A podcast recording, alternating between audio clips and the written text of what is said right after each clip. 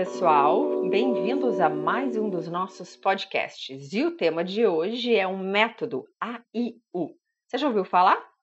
Bom, olha só, aqui no nosso podcast a gente já falou bastante que o atendimento bem feito ao telefone está em alta. E também falamos que em tempos de pandemia, por mais popular e fácil que seja o uso do WhatsApp, menos invasivo, mais econômico, super prático, ainda assim, time comercial que sabe usar o telefone corretamente, investindo num atendimento humanizado, costuma ser muito efetivo e ter ótima taxa de conversão.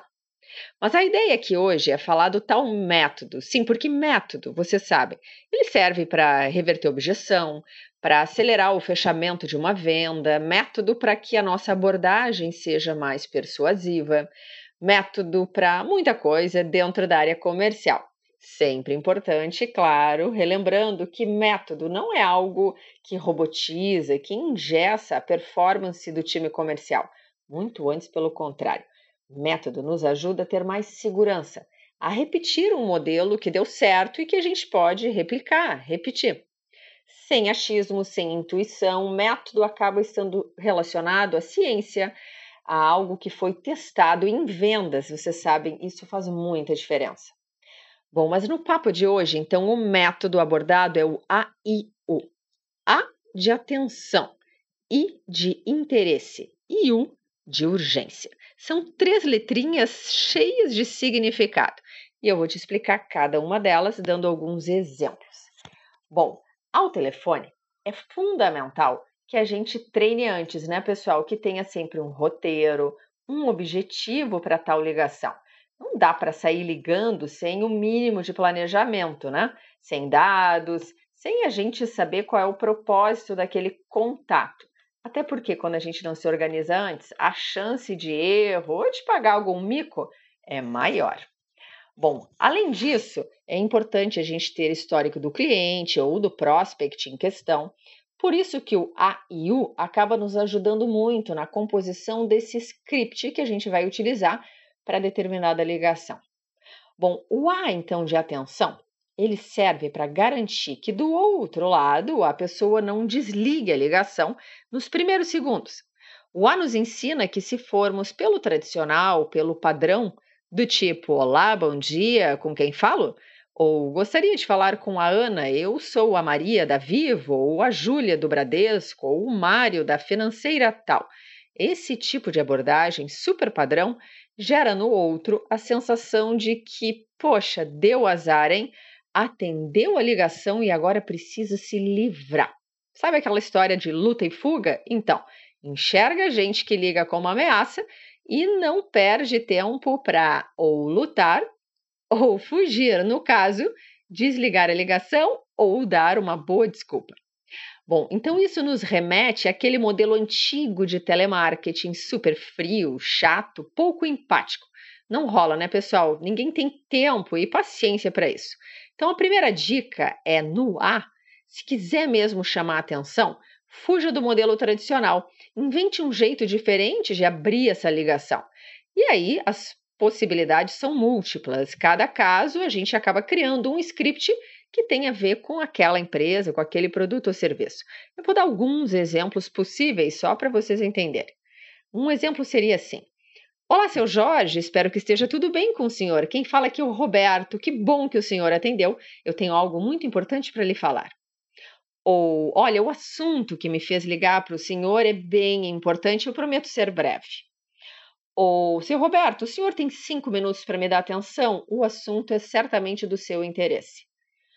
Ou ainda, de um outro jeito de lidar com a de atenção, é a gente não perguntar quem fala, claro, nem tampouco perguntar como vai. Porque a gente não pergunta quem fala e também não pergunta como vai, porque isso pode abrir a possibilidade do outro dizer que não é ele mesmo, ou ao perguntar como vai, trazer alguma história triste, dizer que não está legal ou que as coisas não estão indo muito bem. Assim que vale muito mais a pena ser propositivo e dizer espero que esteja tudo bem ao invés de como vai. Claro que nesses exemplos eu estou me referindo a cold calls, ou seja, onde a gente não conhece esse cliente ou prospect, não tem relação com quem está do outro lado da linha. Se você já conhece, bom, vai mudar bastante coisa. Vai ter mais informalidade, você já pode ter subsídios, ter motes para iniciar uma ligação por conta de um histórico. Olha só, pessoal, a informalidade e o jogo de cintura nesses primeiros segundos do A de atenção é bem importante. Vou dar outros exemplos. Bom dia, dona Vera. Estava tentando ligar para a senhora Dias. Sorte a minha que a senhora atendeu prometo ser breve, ela não vai desligar se você dizer, disser assim, porque já criou uma certa conexão, uma personalização no atendimento. Ou vamos mais um?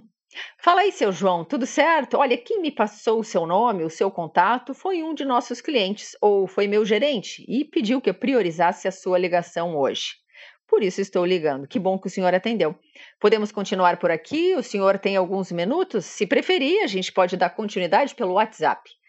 Qualquer um desses exemplos, que, como eu disse, são genéricos, eles não estão exatamente conectados com a realidade de uma empresa específica, mas são exemplos que mostram que a gente, fugindo do tradicional, do padrão dos primeiros segundos, a gente tem muito mais chance de garantir a atenção de quem está do outro lado da linha para que ele não desligue prematuramente.